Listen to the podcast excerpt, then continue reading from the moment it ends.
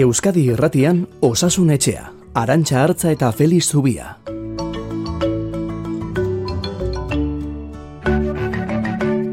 Kaixo, egun on deizuela denoi. Egutegiari begira jarri gara eta kontu garatu gara gaur bezperako eguna dela.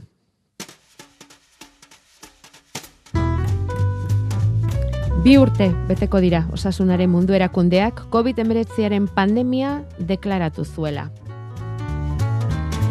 Bi urte COVID-19aren pandemiagatik alarma egoera ezarri zigutela eta itxialdi zorrotzari ekin geniola. Gogoratzen zarete? 2008ko martxoaren amalaua zen. Alarma egoera indarrean sartuko zen eguna. Itxialdi erabatekoa.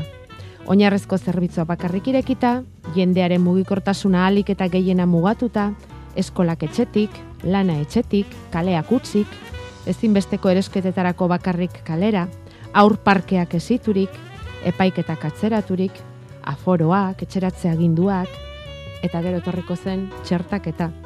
Dena errenkadan etorri da bi urteotan. Ospitaleak erlojuaren kontralanean, kutsatuak hartzeko gune berriak prestatzen, langileak euren lansaioak bikoizten eta jendea balkoietara txaloka ilintzero. Gogoratzen zarete ez da. Egia da, Ukrainako gerrak antzierazi digula pandemiaren mamua pixka bat, zala beharrez, baina orain bi urteko ura, ura ez da azten erreza. Hiru hilabete irauntzuen aurreneko alarma egoera ark, ekainaren hogeita bat arte.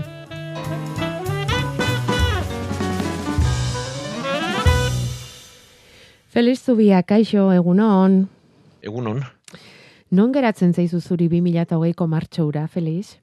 Ba, urruti xamar, gauza askotan oso urruti, ezin orduan ba, ez genuen pentsatzen zetorrendaren dimentzioa zein izango zen, Mhm. baina ondo gogoan daukat, nik le, e, gure ziuko lehen kasu ondo gogoan daukat. Bueno, gogoan dauzkat bi gauza bat zen e, nola gazteizko kidek batez ere ze kontatzen ziguten, Txagorritxukoek, berekin- bai. bai, nola e, bueno, zegoeretan zeuden eta nola jarria zeuden eta zein kutsakorra zen. Bai, ze lehen Eta da biziko kasua, berri bat zen, bai, lehen da biziko kasua gazteizen Bai. agertu zen, ezta? Bai. bai, eta kasu desente izan zirenan, Hmm. eta gun nahiko lasai geunden, eta Mm. nik gogoan daukat martxoaren amaika, ba nola gure unitatera lehen paziente etorri zen, eta nola niri tokatu zitzaidan ba refortzua egitera joatea, e, arratzalde, zor, alaba musika eskolan utzi, eta nola joan behar izan nuen, ba, bueno, dena utzita hori egitera, ez? Eta, bueno, ba, gero ondorengoko lerraldia, nola gipuzkoan lasaiago egon ginen, beste herrialdetan baino, e, nola gazteiz eta araba izan zen batez ere zigortuen hasiera batean, Eta bueno, ba, lehenengo olatura ondo gogoan daukat, eta gero batez ere, ba, udazken, 2008ko udazkenetik aurrera, ba, pasa duguna ere bai. Bai. Egin Bai. beharreko kontua zen, oraindik ere egin beharreko kontua da, zeu ez da bukatu, Ez da bukatu, ez da bukatu. eta bueno, ba, gure bete beharraren barruan, Mm. e, ba- badaukagu eginaren posa ere, eta jasotako tratuaren ba, nekea ere bai, bi gauza Mm. batera. gauzak denak nasian datoz bai. Bueno, entzulek ere segurezke edukiko dute zer esana, bi urte hauetan pandemiak utzi dieten arrastoaz badakizue, eh? guk oso gustora hartzen ditugu zuen mezuak, beti pres gaude zuen ekarpen hoiek jasotzeko, erosoena zaizuen eran egin dezakezue, osasun etxea beti badakizue elkarrekin egiten dugun saioa da eta. Baina bueno, atzera begira geratzerik ez dago, aurrera egin behar da eta esan behar dugu pandemiaren joera apur bat aldatu egin dela azken aste honetan, ospitaletan oroar presioak jeisten jarraitzen badu ere, ez da berdin gertatzen kalean, kutsatuen kasuak apurtxo bat goruntz doaz, errezero indizea bera ere gorantz doa, bat koma mairukoa da, eta bataz behetik komeni hori ere, Eta bueno, Felix, horrelako goraldiak espero genituen eta agertuko dira noizpeinka, ezta? Bai, kontua da honek ze martxartzen duen, ez? E, bueno, espero genuen inauterien ondoren horrelako zerbait gertatzea, eta ikusi behar dena da berriz ere berako martxartzen duen, edo goruntz doan, ez? E, hau ez da inauteritan gelditzen den kontua, eta da behin transmisio azten denean, no, konturatuak egongo zinaten zuek ere zuen inguruan, ez? Gau honen inguruan nola asko izan ziren, gero ia desagertuta zeuden kasuak, bakanen bat bai, baina ia desagertuta, eta nire inguruan ere hasi dira berriz e, ez da ospitalean, eh? kalean ere azaltzen, eta nik uste e, kontua dela behin abitzen direnean, ba, transmisio kateak eteteak osta egiten dela. Bai eta ikusi beharko dugu ea hortan gelditzen den edo urrengo asteetan bakoruntz jarraitzen duen.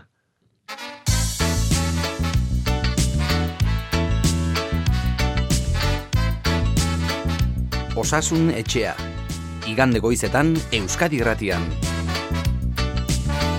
Oraintzasi eta hamarrak arte Donosti Ospitaleko zainketa berezien saileko zerbitzu buruarekin, Felix Zubiarekin gure eta zuen osasun gaiak aztertzeragoaz. goaz. Bueno, aipatu dizuegu gure hurbileko egoera zein den, eta mm, Honen ondotik Europako herrialde asko eta askotan, zearo kontrolpean ez den arren pandemia, txertaketa maila handia delako eta kutsatzek segitzen duten arren ospitaletako presioa eramangarria delako, neurriak lasaitzen ari dira ezkerreskuin. Iparraldeko, Europa iparraldeko herrialdetan esate baterako, Norvegian, Suezian, ekialdekoetan ere bai, Italian, Frantzian, neurriak lasaitzen doaz eta barruko maskarak noiz kenduko dizkiguten galdera geroz eta sarriago, eta ozenago entzuten ere hasia gara. Frantzian esate baterako bihartik aurrera maskara ez da derrigorrezkoa izango espazio publiko itxietan, alegia antzoki, museo, kiroldegi eta gainerakoetan, bai garraio publikoan eta bai osasun eraikinetan, lantokietan ere maskarari gabe hasiko dira lanean, distantziari gorde beharri gabe, bihartik aurrera COVIDaren aurreko garaiko higiene arau haietara itzuliko dira Zuberoa, Nafarroa berea eta Lapurdin. Egualdeari dagokionez ikusi egin beharko da aurrera begira zer gertatzen den, baina aste honetan Carolina Darias Espainiako osasun ministroak esan du geroz eta hurbilago egon litekela barrualdean maskara kentzeko une hori, baina oraindik inolako daturik ez dute zehaztu. Hemen osasunetzen eta Feliz Zubiak ala ekartzen digulako Danimarkari begira izaten gara sarri, pandemia honetan aintzindari izan delako Europako beste herrialde batzuetan hartutako biderako, Eta gaur egun gogoratuko duzu Danimarkan murrizketa neurri guztiak ezabatuta daudela, otsailaren hasieratik. Naiz eta kutsatu kopurua handia duten oraindik ere eta hildakoena oraindik ere handiagoa. Nola doa Felix? Bueno, ba alde batetik e, neurtzeari utzi zioten eta beraz e, kasuak e, neurtzen dira, larriak baldin badira edo 75 urtetik gorakoetan baldin badira, baina orokorrean ez dute neurtzen. Beraz, neurketa sistema aldatu dute eta neurketa sistema aldatzean kasua jetxi dira, baina benetako intzidentzia ez da ezagutzen, alde horretatik ba hemen dere antzera gabiltza, eta gertatu zaiena da, ba, ilkortasuna neurriak endu zituztenetik eunda mazazpi igo dela. Oda, bikoitza baino gehiago igo dira. Eta hiltzen ari diren gehienak, ba, dinekoak dira.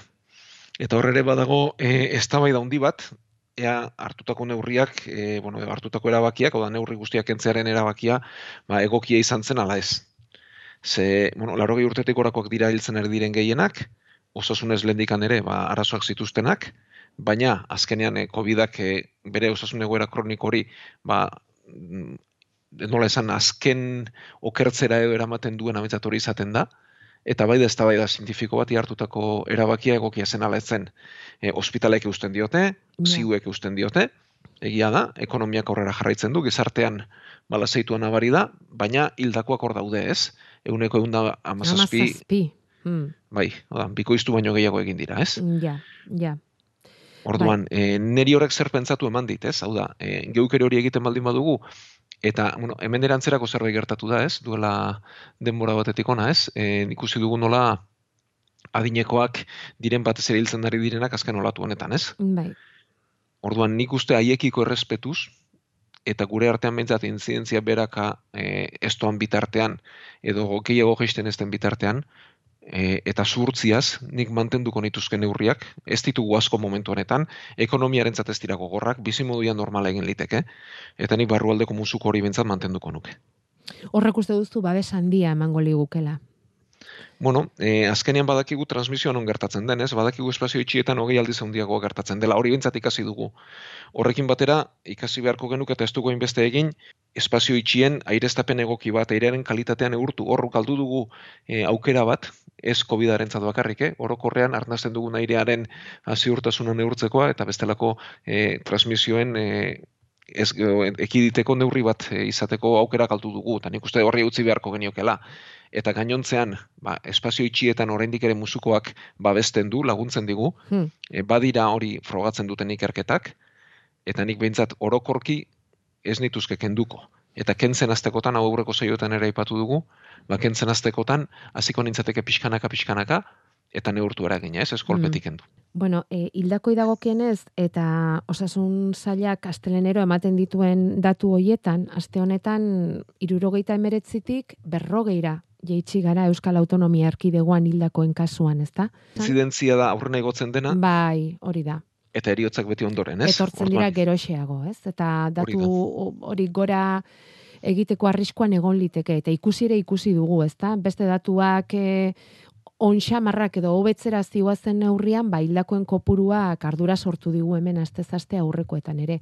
Eta hemen esan duzu badago, ezta? Halako eztabaida bat esaten delako besteak beste, ba adinekoak hiltzen direla, Covidagatik bai, baina beste gaixotasun batzuk ere bazituztelako eta pixka bat hori mm, eh, ez dakit nola esan, makilatzen edo saiatzen dira behar bada, ez? E, neurriak entzaren alde dauden hoiek. Bai, oda, nik onartzen dut ez da ez dela erresa, ez? Eta erabakia are gutxiago. Eta bizitzeko bueno, beharra deno daukagula, bizimodu normal eramatekoa, baina baita ere egia da, hiltzen ari diren pertsona hauek, lehendik ere, ba, osasun egoera, endiko, ba, kaskarra zutenak edo justua zutenak dira, eta azken kolpea covidak ematen die, egia da. Eta aurrez osasun egoera ona balute, ziurrenik buelta emateko gauza izango ziren, eta covidak gaindituko zuten. Hori egia da, baina hori da daukagun gizartea, Baina COVIDik harrapatu ez palute ere, biziri segi zezaketen, ezta? denbora desentean, den, Mm. bueno, hilabete batzutan behintzat bai, ez? Hmm. Azkenean hori da daukagun gizartea, ez? E, adineko asko daukagu, osasun egoeran justua daukaten, ba, paziente kroniko asko ditugu, eta nik uste haiek ere merezi dutela beren begirunea, eta merezi dutela gure zaintza, ez?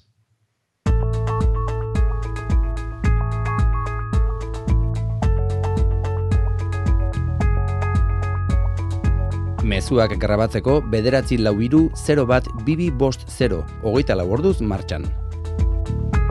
Eta beti, hemen osasunetxean gogoetarako ipintzen ditugun gaien inguruan ezer esatekorik bazenu lasai, idatzi, hitzegin, esan gu jasotzeko prest.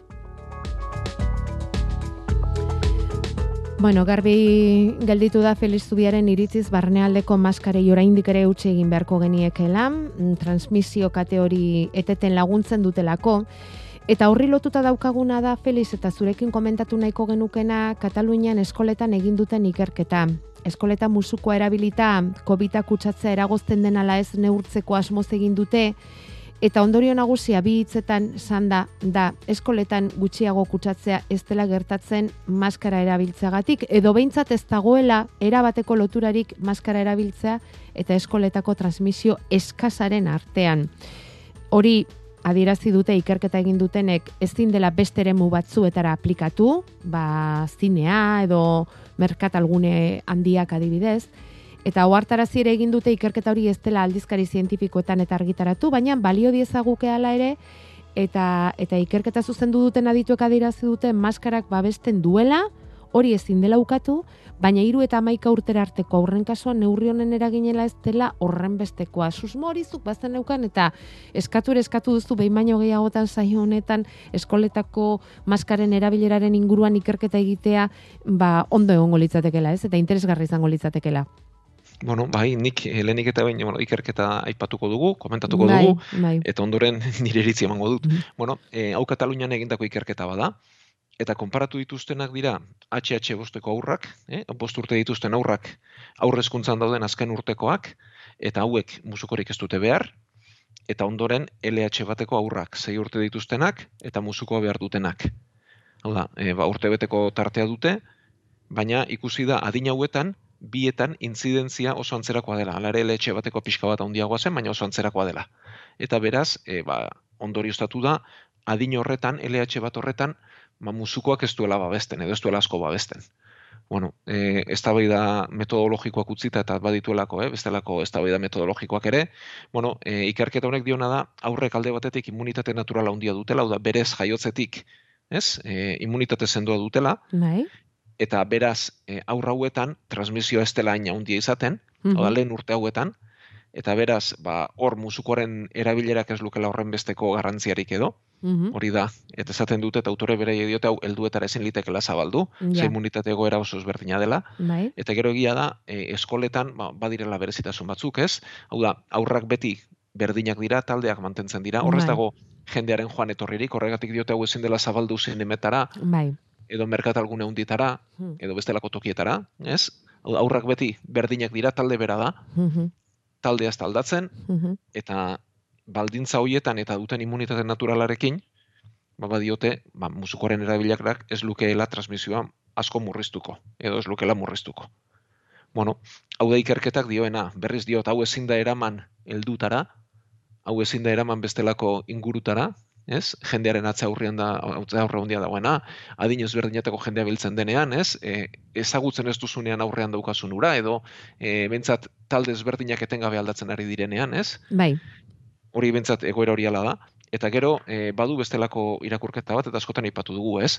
Nik uste bentsat lehentasun aurrei eman behar geniekela musukoak entzerako garaian, neurtzeko aukera ematen du egin duten moduan, eta neurriaren eraginkortasuna ikusteko aurretan ba, beraien gandik hasi beharko genuke, eskoletan onura hori bilatu, aurren buru osasuna zaindu, transmisioaren e, neurria hartu, eta ondoren ikusi zer gertatzen den, ez? baina hau entzun da.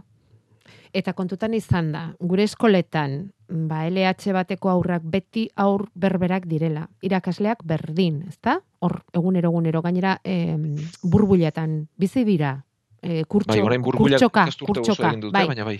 Kenduko zenuke, maskara. Zubak izu ze aldea, Felix? Bai, ba, hauekin hasiko nintzateke, Ze eta aldea? gaineratuko nituzke eh, amabost eguneko tarteak egin, ikusi zer gertatzen den LH bat LH bin, ondoren ba, lehen eskuntzan zabaltzen joan, eta neurri hartu eta ikusi zer gertatzen den, ez? Eta horrekin, bestelako neurriak ondoren, ba, beti diote, eh, ikerketa falta izan zaigu, ba, hemen ikerketa egiteko aukera egokia litzateke, eta behingoagatik lehentasun aurrei emateko aukera izango litzateke. Bueno, proposamena hor dago.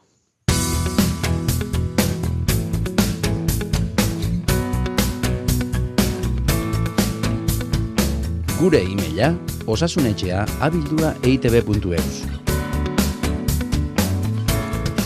Eta covid aparteko gai pare bat aste honetan osasunetxean. Entzun duzue, irakurri duzue agian, ezta? Hil eginda.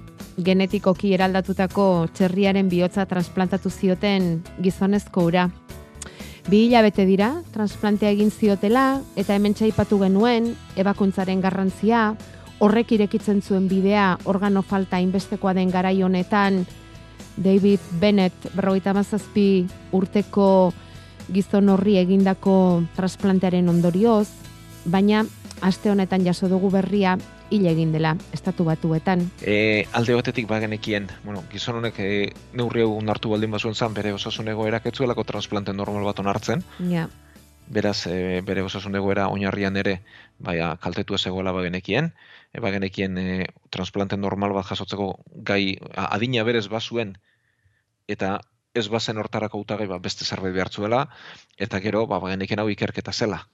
Eta, bueno, ba, transplante ondorenean beti izaten dira arazoak, eh? alde batetik infekzioa daude, immunitate asko jetxi behar delako edo zein transplante onartzeko eta animalerena bada bare gehiago, bai, ez? Eta gero beste alde batetik, e, bihotzari uko egitere gertatu liteke, ode gertatzen da ba, pertsonengandik datorren organutan, eta animalitatik datorrenean ere ba, gertatu Zer. liteke. bai. Hoiek izan litezke bi arazo nagusiak. Kasuaren berri ez dute eman, e, esan dute argitaratuko dutela, irakurriko dugu, baina oraindik hori azaltzerako hilabeteak pasako zaizkigu.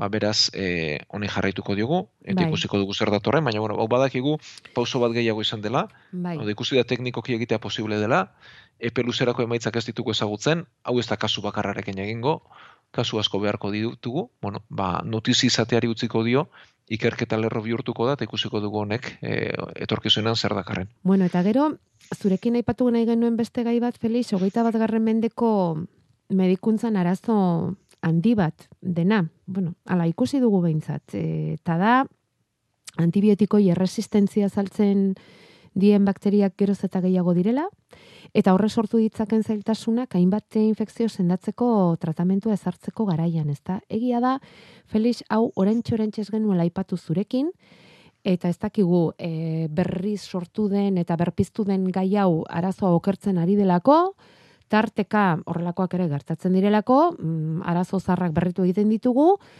edo zein den egoera antibiotikoen erresistentziaren kasuan. Bueno, ba, hau aipatu, aspaldi xamarra aipatu genuen, Bai, eta gertatzen ari da, ba, aurreku zitekeena, eta da, geroz eta gehiago direla, erresistenteak diren bakterioak. Espero zenaren barruan goaz, baina espero zen hori ba, egoera larria da. E, alde batetik bintzat batez ere e, gogorarazi ze ezberdintasun dagoen bakterio eta virusen artean. E, bakterioak zelula osoak dira, eta euren kaxa bakarrik bizi litezke. E, bakterioek badute bere horma eta bere barruan ba, bizitzeko egiturak organuluak dituzte. Gaio egiten dira, jan egiten dute, hasi egiten dira eta ugaldu egiten dira. Eta hori dena bere kaxa egin dezakete. Virus bat aldiz, ez da bakarrik bizitzeko gauza, bueno, asko zere txikiagoa da, milak aldiz txikiagoa da, e, bizidun baten barruan bizi beharra dauka, eta bizidun horren zelulak erabiltzen ditu, eta bizidun horren zelulen egiturak erabiltzen ditu galtzeko beraz virus batek e, bizidunetatik kanpo bizitzerik ez du. Koronavirusa.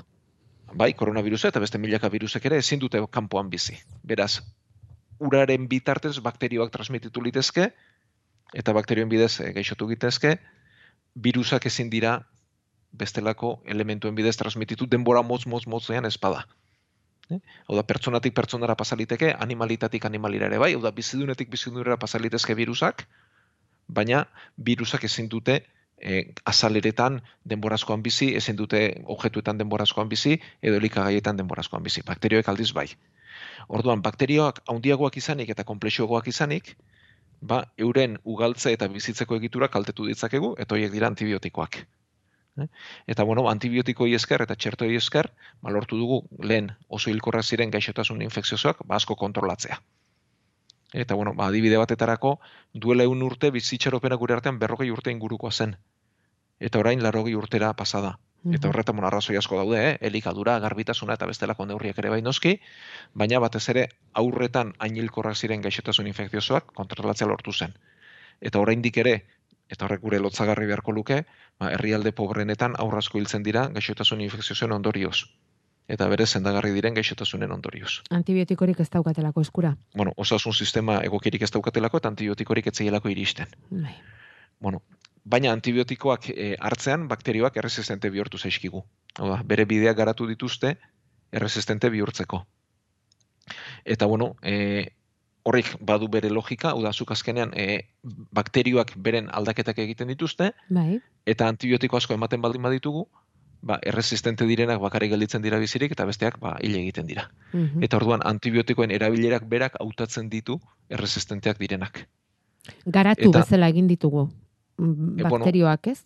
Aldaketak Nolabait berez hau, esateko. e, zoriz gertatzen dira, edo zeinena gertatu litezke, eta antibiotiko bidez egin duguna da, ba hoiek hau selekzionatu edo besten gandik bereizi eta hoiek bakarrik bizirik utzi. Eta geroz eta gehiago ikusten ari garen arazoa da. E, egunerokotasunean eta ospitaletan, ba, ohiko antibiotikoak erabili ezin eta bigarren lerroko antibiotiko bat jarri behar diogun bakterioak baditugu. Hau da, e, oraindik ere tratatzeko moduan, baina antibiotiko talde batzuk ezin ditugu erabili eta beste batzuk e, erabili beharra dauzkagu. Onola ere geu antibiotikoak e, zailkatzen hasi gara. Ja. Eta batzuk badira orokorrean erabili ditzakegunak eta beste batzuk gorde egiten ditugu erresistenteagoak diren hauentzat, ba bigarren aukera bat izateko. Baina e, aparte ikusi dena da eta hau berri xamarra da, erresistentzia hau batetik bestera ere pasa dezaketela bakterioek. Oda, lehen pentsatzen zen norberaren e, bakterio bakoitzaren ezaugarria zela, baina ez zela batetik bestera pasatzen. Eta orain ikusi da hau egin litekeela. Eh? Plasmido izeneko egituren bidez, batetik bestera ere pasa litekeela. Eta denok daukagun kezka da, ba, era bat erresistenteak diren bakterioak azaltzekoa. Hau da, bigarren lerroko e, aukera hori ere ez izateko arazoa. Antibiotikorik ez izatea bakterioiei kontra egiteko. Hori da. Agortuta Oso- gelditzea. bakanak, Ja, da, agortuta oso kasu bakanak dira, baina hori Bai. gertatu liteke. Ja. Eta bueno, hor badira konparaketak, ba, ikusten dutenak nola garatu diren erresistentziak, eta nola antibiotiko berriak, ez? Eta egia da antibiotiko berriak sortzen ari direla, baina azkarrago garatzen doa erresistentziak, eta beraz bada bildurra horren e, erabileran edo horren kontrako egite horretan. Mhm. Eta gero e, bada beste kontu bat, eta da antibiotikoaren erabilera handi bat, batez ere ez dagoela osasun. Batez ere animalien askuntzan dagoela. Eta abere asko azkarrago azteko eta ez gaixotzeko, ba, modu masiboan erabiltzen dira antibiotikoak zenbait aztegitan. Eta etxalde handiek duten beste arazo bat, ekonomiarena, paisaiarena eta abar utzita, hau da. Ez? Mhm. Badira etxalde handiak, ba, berdin zait olioak, e, behiak, ardiak eta gainontzekoak elkarren ondoan dituztenak, eta modu sistematikoan eta pentsatu gabe antibiotikoak ematen dizkietenak. Eta gero antibiotiko horiek ba, pertsonen gandare iristen dira, eta resistentzia horiek ba, gure gandare iristen dira. Eta etxaldetan erabiltzen dituzten antibiotikoiek, zuzenean zer ikusi daukate gizakiok e, dauzkagun bakterioek sortzen duten erresistentziarekin? Bueno, ba, etxaldetan e, erabiltzen diren antibiotikoiek elikaduraren bidez gure gana iristen dira, bai. eta pertsonengan, bueno, ba, esteetan dauzkagu bakteriori gehien, bai. ba, erresistenteak diren e, bakterioak hautatzen direla nahi gabe ere. Mhm. Hau da, elikaduraren bidez, bakterio resistenteak hautatzuz doaz. Eta gero, pertsona hori gaixotzen denean, ba, gaixotasun eragitzen du, eragiten duen bakterioa hasieratik da erresistentea, ez? Mhm. Eta horrek sortu dugu osasun arazo handi bat. Beraz, e, badira aholkuak denon artean egin beharko genituzkeenak, ez, antibiotikoi erresistentzia hau e, kontrolatzeko, eta bueno, ba, aholku desente daude, e, batzuk osasun gintzakoak, baina beste bat litzateke, etxaldeetan, ba, gehi alik eta gutxien erabiltzea antibiotikoiek eta gaixorik dauden animalientzat bakarrik erabiltzea eta ez e, modu orokortuan eta beharrik izan gabe. Eta gero, Bai. osasun gintzaren aldetik, ba, baditugu beste neurriak ez, e, lehenik eta behin, ez antibiotikorik eman mesederik jasoko ez duten egoeretan, badekigu arnazbideko infekzio asko e, estarritik orakoak, eh? E, katarro, estarriko minet asko eta askotak virusak daudela, eta hauentan antibiotikoek ez dute eraginik, eta egiten duguna da ondoren bakterio resistente horiek sortzea, beraz ez genuke antibiotikorik hartu behar beharrezko espada. Gero, e, antibiotiko zikloak ere laburtzen ari gara. Lehen amarra malau eguneko zikloak zirenak, ba, bos egunekin nahikoa dela ikusi da. Eta beraz, ba, zikloak moztu, baina hori bai, horiek ondo bete. Ja. Batzuk bigarren, hirugarren egunean, hobekuntzaren aurrean antibiotikorik e, ez hartzera bakitzen dute, eta hori ez da egoki hau da. E, bos egun horiek, medikuak agindutako egunak ondo bete behar dira, naiz eta e, osasuntzu egon, ze bestela erresistentzia garatzeko aukera handiagoa daukagu. Ja. Eta gero azkenik, ba ez automedikatu antibiotikoekin ez, lehen oso erresaltzen ziren, Baina orain ez, ez? ez dira saltzen, baina bueno, batzuk badute ohitura etxean gordetzekoa, eta bueno, ba, kaja batek e, baldin baditu, ba, hogei pilula eta amarrak galtzatu baldin baditut, ba, ondorengo amarrak etxean gorde eta horrengoan neuk neure kaxa hartzekoa, eta hori ba, ga, bueno, burutik gendu beharko genuke eta beti kontrolpean egin eta modu antolatu batean egin. Irudipena daukagu hala ere, antibiotikoak lehen erresago ematen zirela. E, Bai. baita medikuen aldetik ere.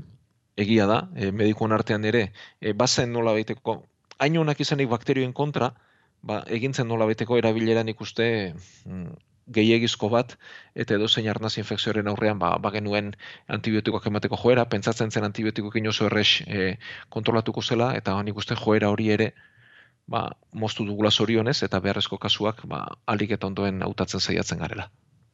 Eta zuek zer egiten duzue, em, gaixo bat etortzen denean, infekzio batekin eta lehendabizi mm, antibiotiko orokorrarekin probatu, ala badakizue bakteria e, hori erresistente izan daitekela hasieratik eta horri fuerte atakatu behar zaiola. Bueno, e, bi bueno, faktore asko hartzen ditugu kontuan, ez? Bada pertsona horren ezaugarriak. Hau da, lehendik antibiotiko asko hartua baldin bada, edo e, bere historian baldin badago antibiotiko hori e, antibiotiko resistente den bakterio bat duela, ba, hori baldin badakigu, ba, zabalagoko bat hartuko genuke, hau da, e, bigarren lerroko bat hartuko genuke, Bai, gero bere egoera oso txarra baldin bada ere, bada espada eta infekzio oso larria baldin bada, egiten duguna da aurrenengo antibiotiko oso indartsua jarri, erresistentziarik ez duen antibiotiko bat jarri, baina gero ondoren murriztu. Hau da, dakigunean guk e, infekzio bat denean laginak hartzen ditugu, bai, hauek hasi egiten dira eta bakterio jakin hoien emaitzak bi egunetara izaten ditugu gutxi gora bera. bai, Horren, lehen bi egunetako tratamendua itxuan da, eta hirugarren egunetek aurrera, bori doitu genezake eta aztertu Mhm. genezake. Vale. Eta horren egiten dena da, egoera oso txarra baldin bada, eta oso larria baldin bada, ba, lehenengo antibiotikoa izan da dila oso indartzua, erresistentziarik ez duena, bai. baina hirugarren egunean aukera baldin badaukagu, jetxi, eta Mhm. lehen lerroko antibiotikoietako bat jarri, hau da, e, erresistentziak ba, zabalduak daudena, baina kasu honetan espada erresistente haiek erabili, indartzu horiek go- gordetzeko eta babesteko, ez? Ja. Bueno, ez dugu gero gainera aipatu antibiotikoak izan ditzaketen albondorio ez eta bar, baina ez daukagu betarik, Felix ez daukagu betarik jarraiteko genuken arren. Bueno, datorren igandea ere etorriko da eta eta izango dugu aukera gehiago osasun gintzaz aritzeko. Mm, labur gelditzen zaigu beti daukagun tartetxo hau e, eta agurtu egingo gara. Eskerrak eman ezen zule guztiei gaur ere horri izan direlako, zuri ere bai noski. Segi indartxu, Felix, eta eta jarrai dezagula, hementxe elkartzen astero astero. Bueno, ba eskerrik asko denoi, hemen izango garagu eta zuek ere ba hortxe espero zaituztegu.